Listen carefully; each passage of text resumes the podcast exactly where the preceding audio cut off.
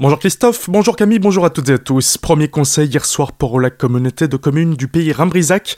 Les élus se sont réunis à Bissheim pour tout d'abord débattre de l'orientation budgétaire de 2022, une projection qui se fait également sur les années suivantes car les budgets sont prévus pour le long terme. Suite à la fermeture de la centrale nucléaire de Fessenheim, le territoire va rapidement se retrouver dans une impasse financière si l'État ne supprime pas le versement dû dans le cadre du Fonds national de garantie individuelle des ressources. L'intercommunalité va donc devoir dès cette année emprunter afin de refaire des financière, mais aussi de poursuivre les investissements prévus. Pour Gérard Hugues, le président de la collectivité, la solution doit venir de l'Elysée, qui doit faire une exception pour le territoire, qui devra, le cas contraire, revoir son projet de territoire. Des projets de mutualisation des agents ou services entre plusieurs communes sont également sur la table afin de faire diminuer la facture. Dans les principaux investissements prévus pour 2022, les travaux d'extension de la déchetterie de Bissheim, ainsi que le projet de l'île de Rhin, l'objectif étant de développer son dynamisme et son attractivité en y créant notamment un appontage pour les bateaux de croisière. Derrière chaque talent se trouve un artisan d'Alsace. Frédéric Bierry, président de la collectivité européenne d'Alsace et de l'ADIRA, l'agence de développement alsacienne, accompagné par Jean-Luc Hoffmann, président de la Chambre des métiers de l'industrie d'Alsace, se sont rendus hier à Ingersheim. Ils étaient chez Franca Griot, créatrice textile. À cette occasion, ils ont lancé la marque Artisan d'Alsace, un nouveau label devant permettre à ces professionnels une mise en avant et d'être plus visible pour les Alsaciens. Colmar aussi a maintenant son espace France Service. Depuis quelques jours, il accueille des visiteurs dans le quartier Europe.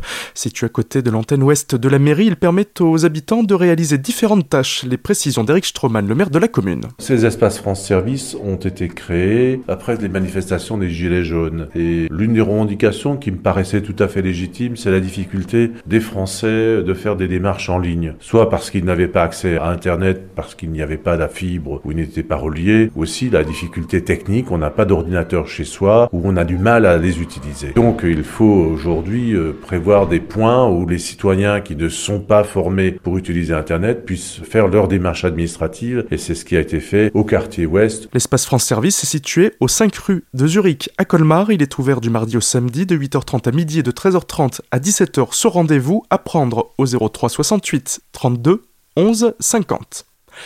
Aller faire du ski sans sa voiture dans la vallée de Munster, c'est de nouveau possible, mais juste pour les vacances. En partenariat avec la Comcom, le syndicat mixte de stations de la vallée de Munster a remis en service la navette du Schnepf. Depuis la gare de Munster, elle vous emmène directement jusqu'au pied des pistes de ski. Deux allers-retours par jour auront lieu jusqu'au 20 février. Ça roule pour l'association Mobilex. La communauté de communes du rite de Markelsheim lui a offert hier matin une Renault Kangoo, un ancien véhicule utilitaire des services techniques.